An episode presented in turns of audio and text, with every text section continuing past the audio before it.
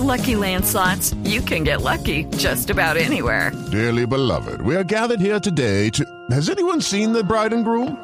Sorry, sorry, we're here. We were getting lucky in the limo and we lost track of time. No, Lucky Land Casino, with cash prizes that add up quicker than a guest registry. In that case, I pronounce you lucky. Play for free at LuckyLandSlots.com. Daily bonuses are waiting. No purchase necessary. Void were prohibited by law. 18 plus. Terms and conditions apply. See website for details. Tecnología, innovación, avance, descripción, términos, aplicación, uso. Todo lo que se inventó o está por inventarse está en la nube. Aquí comienza la nube. Tecnología e innovación en el lenguaje que todos entienden. Con Juanita Kremer y Andrés Murcia.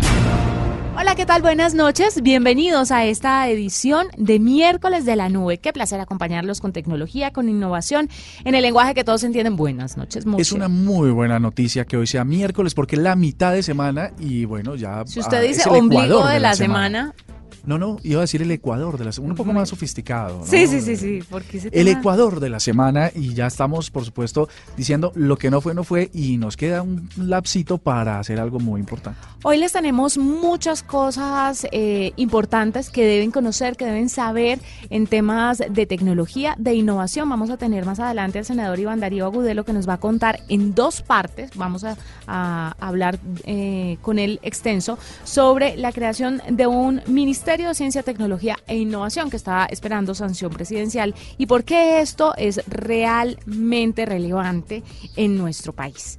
Eso a continuación, pero mientras tanto, titulares de lo más importante en tecnología aquí en la nube. En la nube, lo más importante del día.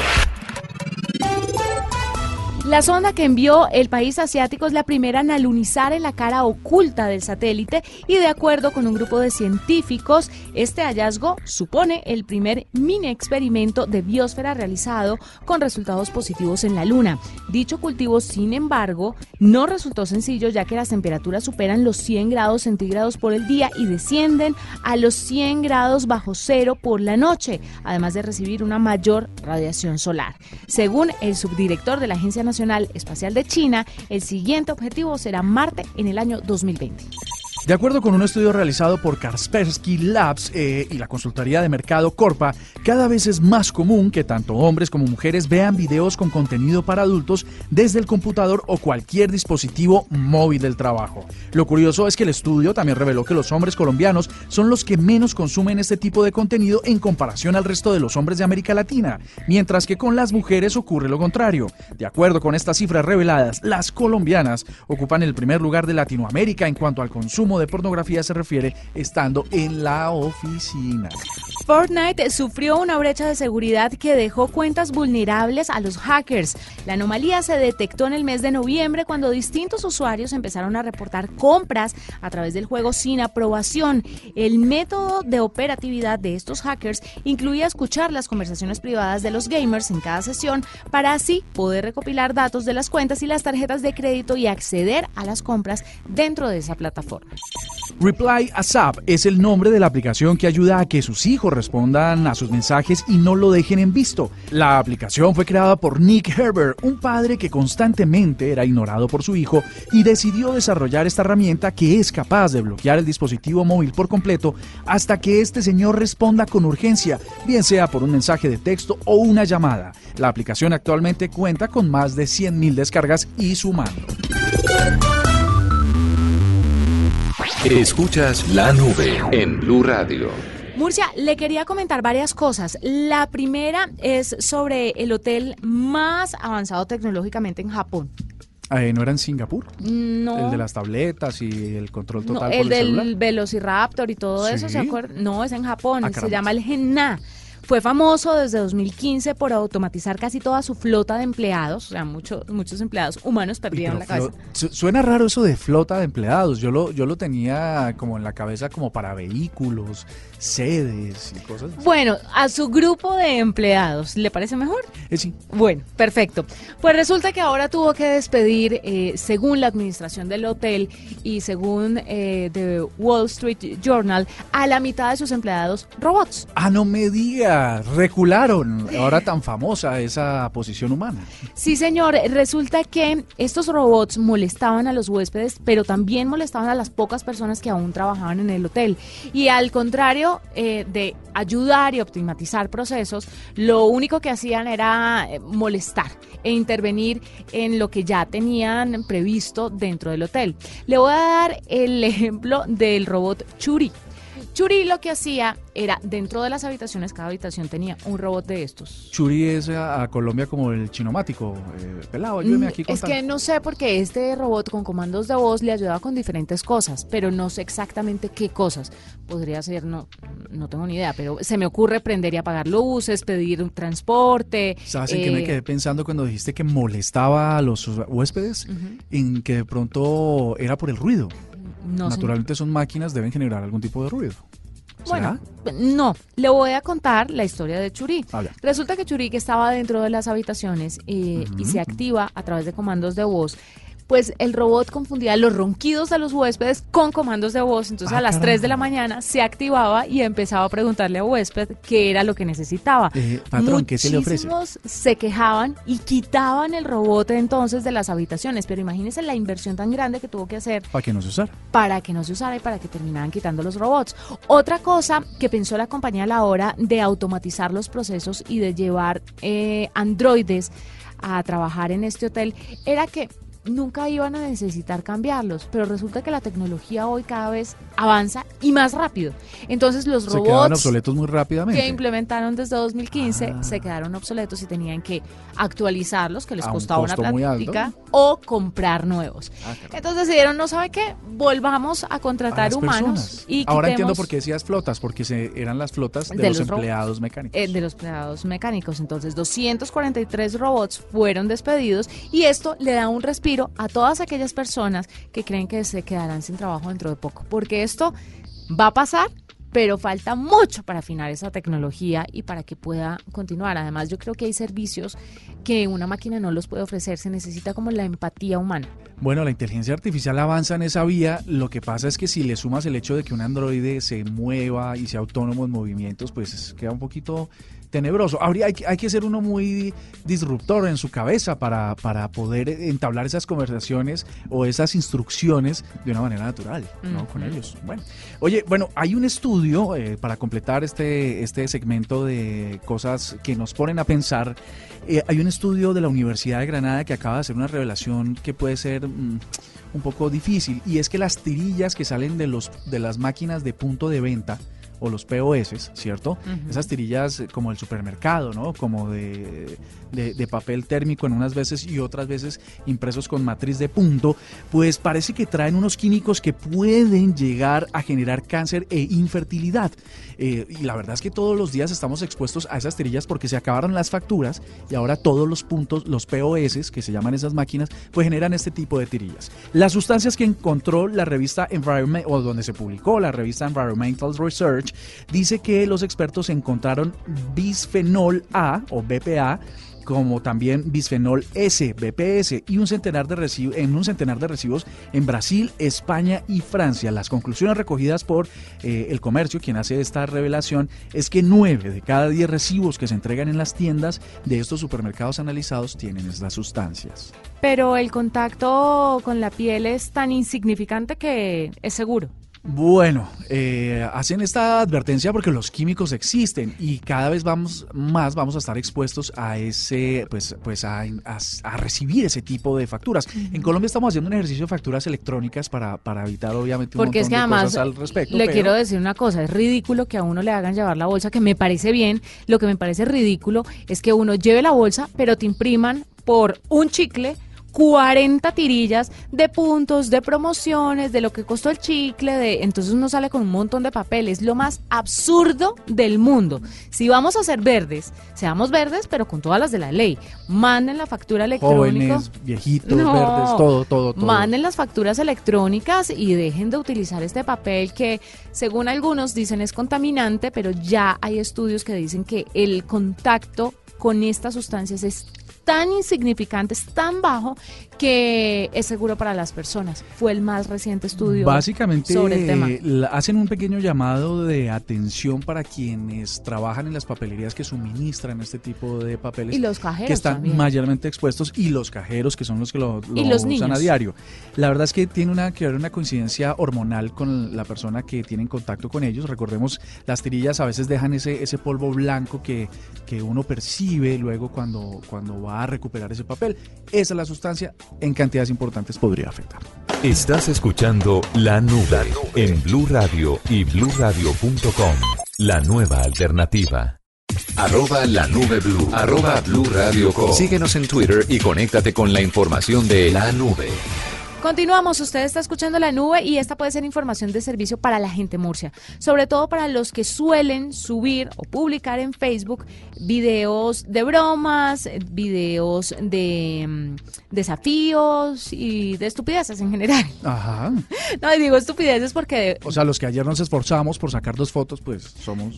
estoy hablando de YouTube. Ah, ya, ok. YouTube, para los que publican videos en YouTube, ¿dije otra cosa? No, YouTube. No, no, no, YouTube. Para los que publican videos en YouTube, la plataforma ha renovado sus normas de comunidad y no van a permitir estos videos con bromas, trucos peligrosos y desafíos que lleguen al límite de riesgo grave o de muerte, pero además y especialmente los que tengan que ver con el peligro físico o algún tipo de angustia emocional a los niños.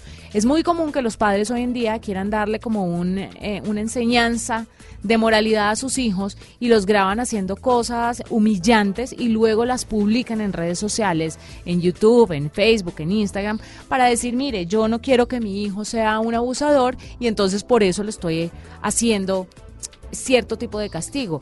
Cada quien mira a ver cómo cría a sus hijos, pero publicar este tipo de contenidos puede resultar eh, angustiante emocionalmente para los niños y no se va a permitir este tipo de contenidos en YouTube. ¿Te refieres a el padre, por ejemplo, que en YouTube, en un video viral, iba en su carro mientras al calor, al, en- Al en- frío. al frío, en unas Intenso. condiciones bajas de temperatura, eh, llevaba a su hija de siete años caminando hacia la escuela? Duró Pero dos horas sí. caminando. La razón, porque había sido eh, castigada en el colegio por hacerle bullying a otros compañeritos. Y él creyó que la mejor manera de instruirla era sometiéndola a, a un escarnio parecido. Que a mí me parece que eso se puede considerar o está bajo la etiqueta de angustia emocional, ¿no le parece?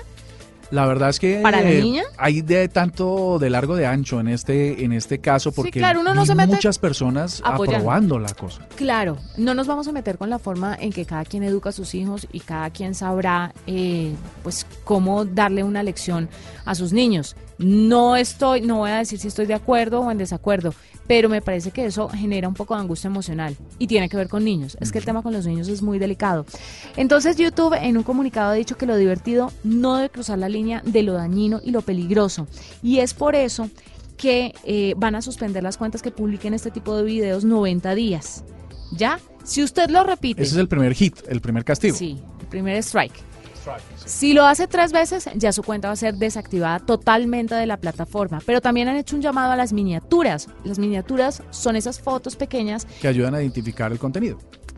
Esas miniaturas no deben tener imágenes o no deben contener imágenes con porno o violencia física porque también serán sancionadas. Cuando usted inició esta nota diciendo que habían unos eh, contenidos estúpidos, en realidad yo me vine a mi cabeza un youtuber famoso que ahora se me olvida su nombre, lo siento mucho no poderlo relatar, eh, se tapó los ojos e iba conduciendo un vehículo por unas calles. Claro, en el Bird Box, eh, Bird Box Challenge, Entonces que decía- es el challenge que salió de esta película de Netflix que protagoniza Sandra Bullock y que básicamente toda la película ellos tienen que estar con los ojos vendados porque si los abren hay como unos alienígenas que los incitan al suicidio. Entonces por eso nació el Bird Box Challenge y las redes se pusieron en alerta. Fue el primer challenge ridículo y estúpido del año 2019. Tendrán que ser subnormales para taparse los ojos mientras conducen un vehículo con otros usuarios de la tiene vía, que tener peatones. tiene que tener uno muy poco en la cabeza para entender que YouTube. una película es una película donde quitan todos los peligros de la zona y que mm, la realidad es otra. Porque en, el, en, en la película lo que hacen es, ya todo el mundo está muerto y están solos en una calle y lo que hacen es taparse los ojos y guiarse a través del GPS. Y lo que hizo el tipo fue salir a una calle y causar un accidente. porque estamos en la realidad. Así de sencillo. Así funciona. Esta es la nube de Blue Radio. Murcia, hoy tenemos como invitado al senador Iván Darío Agudelo Zapata. ¿Sabe usted por qué? Eh, sí, la verdad intuyo que tiene que ver con eh, una decisión política muy importante que atañe a la tecnología. Sí, pero sabe además por qué Murcia, porque creo que muchas personas se estaban equivocando, atribuyéndole ciertas eh, competencias o ciertas acciones al Mintic y el MINTIC no tenía que ver con la ciencia y la tecnología específicamente. Básicamente porque tenía un instituto orientado a eso. Habían algunos eh, unos, unos organismos estatales que se, que se dedican a promover ese tipo de ítems, no necesariamente bajo la directriz del ministerio. Exacto. Por eso el senador de la República, perteneciente al Partido Liberal, tiene, es promotor de una iniciativa para crear un nuevo ministerio en Colombia que llevará por nombre Ciencia, Tecnología e Innovación. Es un poco Colciencias convertido ya en ministerio, o sea que si mal no estoy, el senador me corregirá, sería el presupuesto de Colciencias, pero con eh, ya pues todo, todo lo que puede hacer un ministerio como tal. Entonces vamos a hablar con él, a ver qué nos cuenta sobre este posible nuevo ministerio en nuestro país. Eh, senador Iván Darío, bienvenido a la nube. Un saludo muy especial a la nube y a todas las personas que nos escuchan. Bueno, cuéntenos un poquito por qué ve la necesidad usted de proponer esto de un nuevo ministerio en Colombia que se encargaría de la ciencia, la tecnología y también la innovación. Bueno, lo primero, muchas gracias por esta gran oportunidad porque siempre hemos querido que los medios nos ayuden demasiado. Es un tema que tenemos que hacer viral, donde le podemos mostrar a Colombia y al mundo la importancia en la sociedad, en la economía, en la era del conocimiento y en un mundo eminentemente competitivo de la importancia que Colombia en el momento de la disrupción tecnológica también hablemos de una disrupción mental y cultural. ¿Qué es lo que queremos? Por eso, después de haber dado los cuatro debates yo soy el autor. Cuando fui representante de la Cámara, di los dos debates, fueron apoyados por unanimidad. Cuando paso al Senado, me eligen senador, damos los dos debates también eh, apoyados por unanimidad. Todas las expresiones políticas del Congreso de la República. Eso es muy importante, porque quiere decir que Colombia sí puede tener puntos de encuentro, puntos de unidad y además la coadyuvancia o el apoyo del gobierno nacional, porque como hay que hacer modificaciones en la estructura del Estado, necesitamos el apoyo del señor presidente de la República y estamos esperando solamente la sanción presidencial, la firma presidencial. ¿Por qué es importante? Porque Colombia, la verdad, sí ha hecho esfuerzos en materia de ciencia y tecnología. De hecho, ha habido grandes inversiones en materia presupuestal. Pero como ha sido de manera, digamos, dispersa, entonces los esfuerzos no se han notado porque se evaporan, se diluyen, se atomizan. Lo que queremos es recoger, integrar, sistematizar en un solo instrumento como el Ministerio de Ciencia, Tecnología e Innovación, porque cuando hablamos de ciencia tenemos que hablar de inversión, no de gasto. Inversión, ¿por qué? Porque debe haber retorno. Uno ve como países en el mundo, por ejemplo Australia, con una sola patente, le genera al Estado 5 billones de dólares. Ellos fueron creadores del Wi-Fi. Como las sociedades y los países que eran desesperanza, miseria, destrucción, barbarie. Japón, por ejemplo, nunca un país había recibido bombazos como lo recibió Japón. Y es más pequeño que Colombia y lo que hoy representa en el mundo del conocimiento. Por eso es muy importante, como tú lo decías, no solamente conciencias, por eso hay un año. Hay un año para poder concretar este ministerio.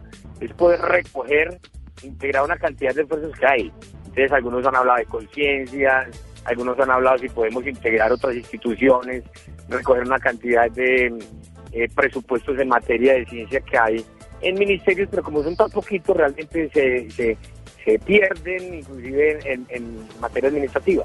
Y recogemos todo eso, si vemos el tema de las regalías y también alianzas de manera internacional. Senador, lo que sabemos es que la propuesta es la creación de un nuevo ministerio. Esto en torno a la discusión a que Colombia pues eh, tiene uno de los índices más bajos de carteras, ¿no? De, la función pública. Pero esto es realmente crear uno nuevo, modificar, eh, añadir al mm, actual ministerio TIC o serían eh, otro otro ministerio si bien el TIC en este momento no incluye temas de ciencia, que son muy relevantes y como dice el senador, con altos presupuestos, la verdad es que TIC sí tiene una, un gran, una gran carga de responsabilidades en el sector de telecomunicaciones, que como sabemos, pues es un bastante complejo. ¿Cómo lo ves? ¿Cómo, cómo, cómo finalmente va a quedar elaborada esta propuesta? muy pertinente tu pregunta porque la verdad sí eh, se ha hecho mucho en el medio, pero no se contraponen, pueden coexistir perfectamente. Una cosa es el mundo de las comunicaciones, otra cosa es la ciencia, la tecnología y la innovación. De 34 países de la OCDE, 23 tienen ministerio eh, o una expresión de la ciencia y la tecnología. Por eso es totalmente diferente y no hay ningún problema. Eh, por ejemplo, si uno coge conciencias, digamos que en materia presupuestal no va a generar mayor presupuesto. Con lo mismo que hay, pero ¿qué ha pasado? Colombia, eh, si hacemos un análisis con respecto a los demás países, las grandes potencias en el mundo tienen asiento permanente de un ministro o de su expresión de la ciencia en el Consejo de Ministros. Colciencia nunca ha tenido asiento permanente en el Consejo de Ministros. Colciencia nació hace 50 años como la respuesta a la tercera revolución industrial. Colombia fue, eh, fue fondo, departamento, eh, perdón, fondo, instituto y ahora departamento. Yo siempre he dicho, eh, perdón el término jocosamente, yo fui ponente de la ley del bullying y matoneo y a conciencias, a la ciencia en Colombia le han hecho bullying y matoneo. Es la hora de, como lo han hecho los demás países en el mundo, eh, estar en la senda del conocimiento. Pero también hay otra cosa importante. Colombia no ha creído en sí mismo y los países superaron las diferencias de manos de la ciencia, la tecnología, la innovación, la disciplina, la educación y ante todo el amor propio. Vamos a hacer una pausa en este momento aquí en la nube, pero ya dentro de un ratico continuamos con la segunda parte de la entrevista a nuestro invitado de hoy, el senador Iván Darío Agudelo, que nos habla sobre el posible Ministerio de la Ciencia, Tecnología e Innovación. Estás escuchando La Nube en Blue Radio y bluradio.com, la nueva alternativa. Arroba la nube blue. Arroba blue radio Síguenos en Twitter y conéctate con la información de la nube. Continuamos con el senador Iván Darío Agudelo que nos habla un poquito sobre este nuevo Ministerio de la Ciencia, Tecnología e Innovación. Senador Iván, le quiero preguntar para que usted le aterrice a la gente, al ciudadano de a pie, aquí en Colombia, los oyentes de la nube. ¿Esto de qué se encargaría este ministerio? Exactamente de qué se encargaría. Usted habla de la innovación, de la tecnología, pero ¿qué cosas específicamente? Le voy a poner un ejemplo. ¿Ustedes se encargarían del tema de la regulación de Uber o el asunto de Uber le pertenece al Ministerio de Transporte o le pertenece a Mintic? Porque todo el mundo se lo ha atribuido a Mintic y Mintic dice que eso le pertenece al Ministerio de Transportes, pero es que además también es a través de una plataforma tecnológica, entonces uno creería que tienen que trabajar dos ministerios juntos y no uno solo. Y, y así como Uber, pues están otras... Eh, eh, aplicaciones que también merecen la atención de este ministerio, Airbnb, está también Rappi, eh, bueno, un montón de aplicaciones más, está Green, que es esta aplicación ahora tan polémica por el tema de las, de las scooters eh, regadas por toda la ciudad, los emprendimientos, ustedes van a apoyar las startups, van a apoyar, ¿qué es lo que va a hacer específicamente este ministerio? Sí, a partir de la presencia permanente de un ministro en el Consejo de Ministros, es la capacidad que le puede instalar y entregar a Colombia. Si bien en la Constitución decimos que debe haber una colaboración armónica, a partir de ese momento es transversalizar. Cuando recogemos, integramos y sistematizamos todos los esfuerzos que hay, lo integramos desde ese Consejo de Ministros porque es esa disrupción cultural. Lo importante de la ciencia, imprimirle ese contenido a todos los procesos en Colombia. Obviamente el Ministerio de Telecomunicaciones y de Transporte tienen que empezar a regular el tema. Yo hago parte de la Comisión Sexta, hoy del Senado antes de la Cámara de Representantes, pero esto impacta el agro, la salud, la educación, todo. Hoy las grandes potencias en el mundo están dedicadas a todos esos conceptos, aplicarle la ciencia, la tecnología y la innovación. El mundo cambió, pero además también mira, hace 25 años nos lo dijeron la misión de sabios y no le hicimos caso. Llegó el momento de que Colombia empecemos a encontrar los puntos de encuentro, que no solamente nos une una camiseta de Colombia cuando juega Colombia, la ciencia unió al Congreso de la República, la ciencia está uniendo el país y es la manera, como lo hicieron todos estos países, de poder poner a Colombia en condiciones de competitividad que hoy nos exige el mundo actual. Pues, senador Iván Darío, gracias por estar con nosotros. Ojalá esto ya lo veamos materializado dentro de cuánto le pone usted así como abuelo de pájaro. ¿Cuándo cree? Eh, estamos esperando, porque también hay muchos héroes en silencio, universidades, todos los científicos en Colombia están esperando la sanción presidencial y eso estaremos pendientes de que prontamente el presidente Iván Duque, que lo dijo tanto en campaña, jóvenes, este año era la ciencia, la tecnología de innovación, y que él le dio el apoyo a este proyecto para que avanzara, que la sanción presidencial sea lo más pronto posible. Sí, muy importante, muy importante. Eh, muchísimas gracias, senador Iván Darío Agudelo. Eh, ojalá veamos ya este año materializado ese ministerio o lo más pronto posible, porque esto es muy importante, Murcia. La gente de pronto cree que este tipo de cosas no la tocan, pero la tocan a mediano y a largo plazo. Yo creo que sobre todo a los emprendedores, a los que están trabajando por eh, desarrollar industrias tecnológicas, a los investigadores que eh, dedican incluso sus propios recursos sin, sin mayor apoyo del Estado para crear un país eficiente en muchas áreas. Eh, la creación de un ministerio significa que alguien una todos los esfuerzos institucionales que hoy tiene el, Estado dispersos y la verdad los pueda canalizar para que Colombia sea referente en la región y, por qué no, en el mundo de mm, procesos muy serios de ciencia y tecnología. Estamos un poquito crudos, para ser sinceros. Sí, estamos un poquito atrasados en este tema, pero ya que alguien lo ponga sobre la mesa y que esté pues esperando la sanción presidencial, es un buen inicio de lo que podría pasar con este ministerio en este tiempo. Ahora, falta ver que contraten gente que sabe, que sepa sobre el tema, ¿no? Y, yo, creo que talento hay, lo que pasa es que es chévere que, haya este organismo que los concentre y los empodere. Sí, pero es que usted ah, sabe, no, me refiero, me refiero al ministro eh, que se le asignaría ah, a la cabeza de ese ministerio. Sí, al ministro, sus allegados y todos los colaboradores, pues que no sea un ministerio ahí como para crear un ministerio para dar a dedo un puesto. Sí, un, Poco, un poco el ejemplo de lo que decía el senador, ¿no? Que como estamos en el club de países de la OCDE y ellos tienen, entonces, hombre, ¿cómo nos vamos a quedar atrás y no tener de eso? De cualquier cosa, Ministerio del Deporte. Una persona que sepa, alguien competente, alguien enterado, alguien que de verdad maneje el tema. porque Técnico, dices tú. Sí, no, Más técnico que político. Mire, no tiene que ser técnico, pero que le guste, se empape del tema y que estudie. Es que a mí me parece que no solamente tiene que tener eh, cierto tipo de títulos o tiene que tener ciertas habilidades, pero que esté abierto al conocimiento y que no sea un personaje que se siente a recibir un sueldo, a dar discursos y no ejecute.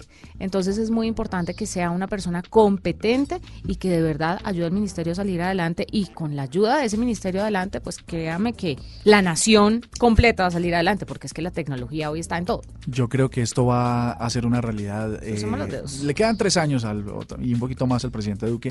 Yo creo que esto va a ser una realidad, igual que el Ministerio del Deporte. Para pasar a Coldeportes a ser Ministerio de Deporte y a Colciencias ser Ministerio de Ciencias. Esta es la nube de Blue Radio.